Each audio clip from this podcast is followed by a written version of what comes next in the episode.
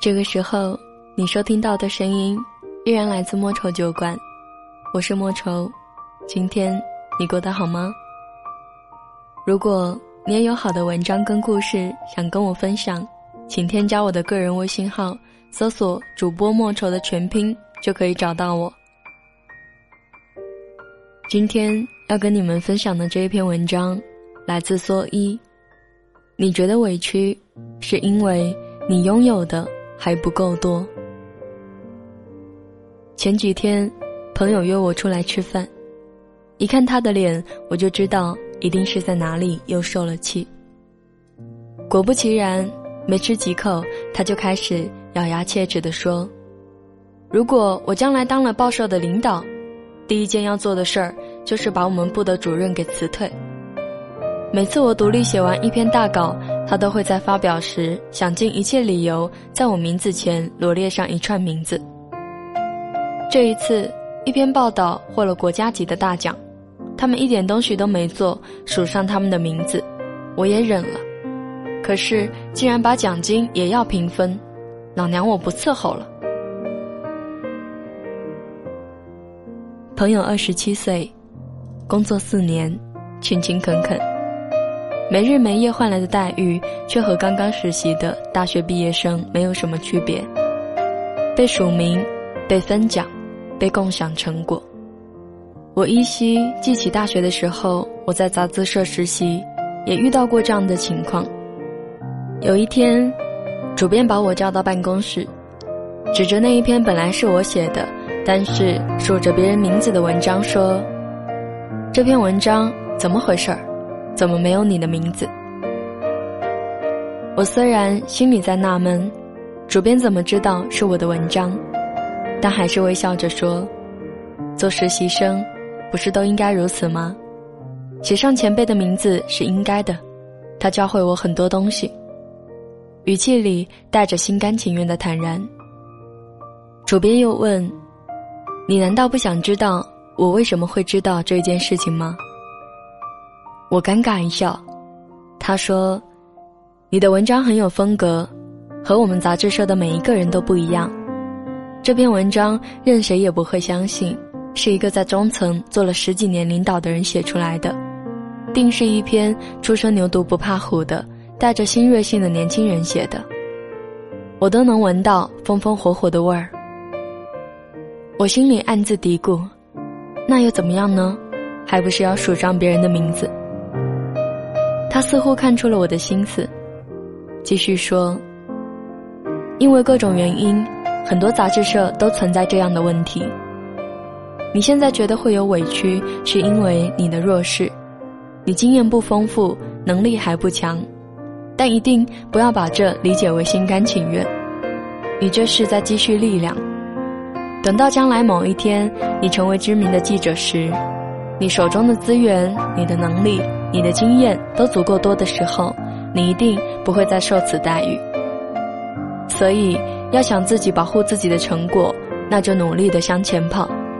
当你甩出别人几千米时，别人就不会再潜规则你。虽然后来我没有继续自己的记者生涯，但我很庆幸，在初入职场的时候，有前辈给我说了这些话。他让我知道，之所以别人打压。挖苦、讽刺，甚至利用你，都是因为你还没有能和期望匹配的强大。你之所以感到委屈不甘，是因为你拥有的还不够多。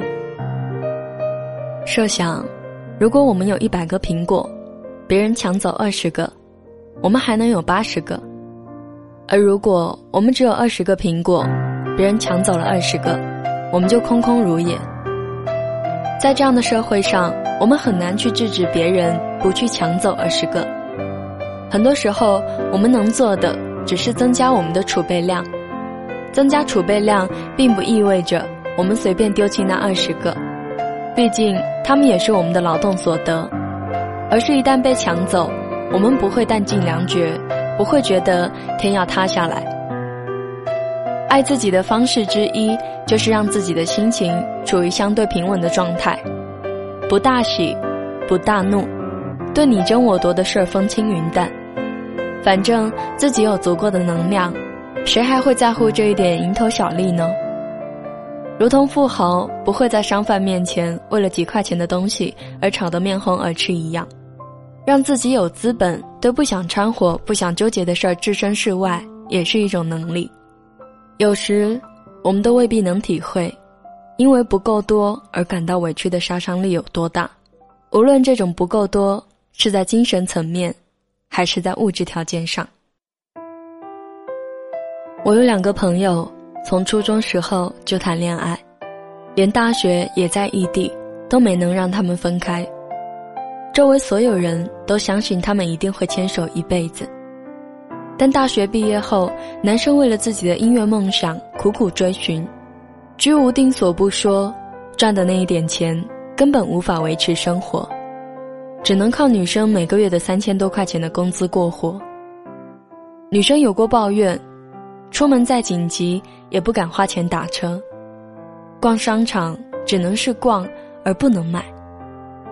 公司的同事发型换了十几次了，他却只能简单的梳个马尾。但这些他都能忍，都觉得为了支持男友的梦想是应该的。直到有一天，她发现自己怀孕了，她知道。按照两个人的家庭条件和现在的生活状况，孩子出现的太不是时候了，他不能要，他们生不起孩子。即便孩子有幸出生了，他们也没有能力给他哪怕稍微好一点的生活。于是，他背着男生把孩子偷偷打掉了。但这个没有出生的生命，在他的生活里却再也挥之不去。如同在他的评判系统中树立起了一个标杆，一切都开始以他为基点。所以，男生的努力再也没有了梦想的滋味，剩下的只是无所事事和不负责任。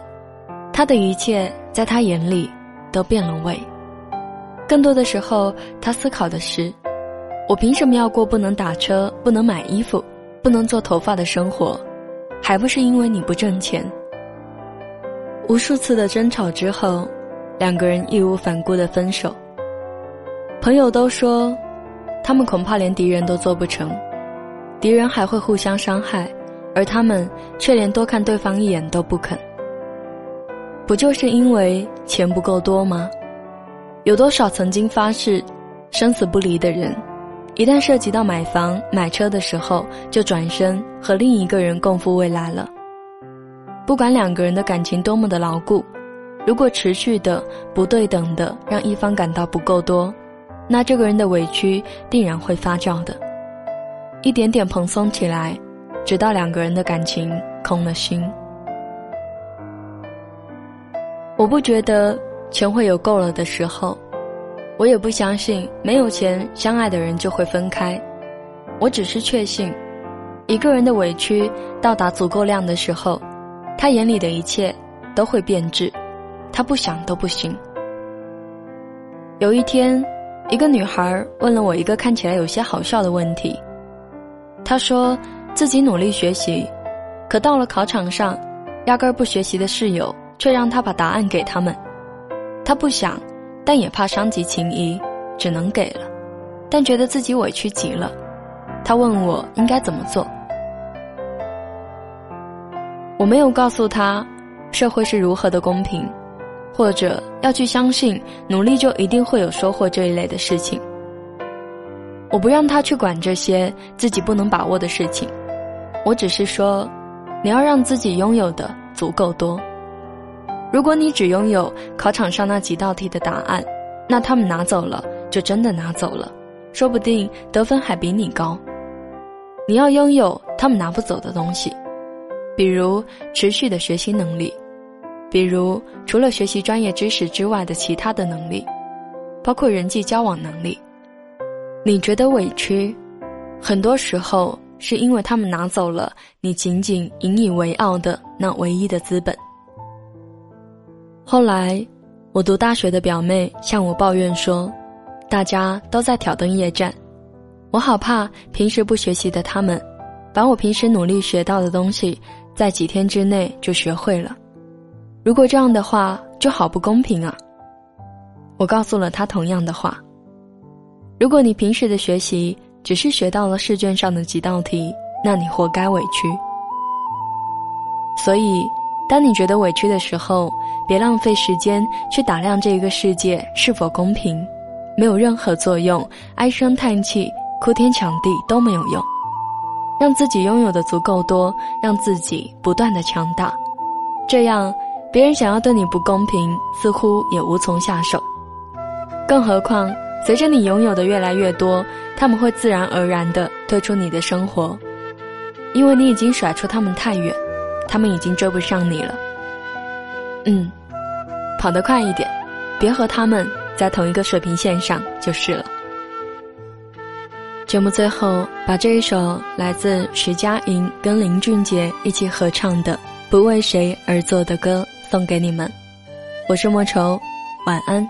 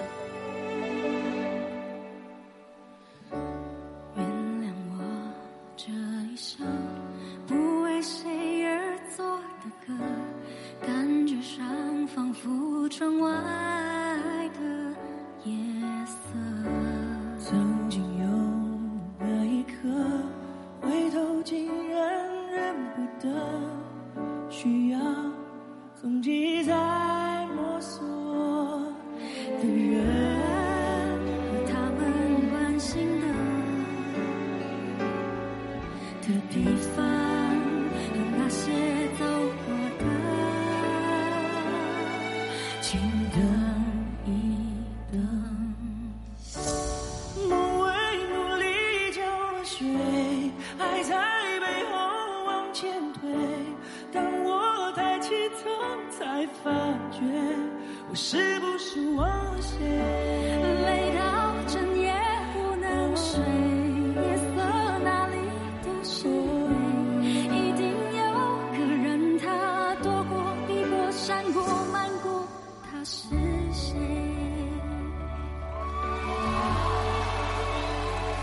是谁？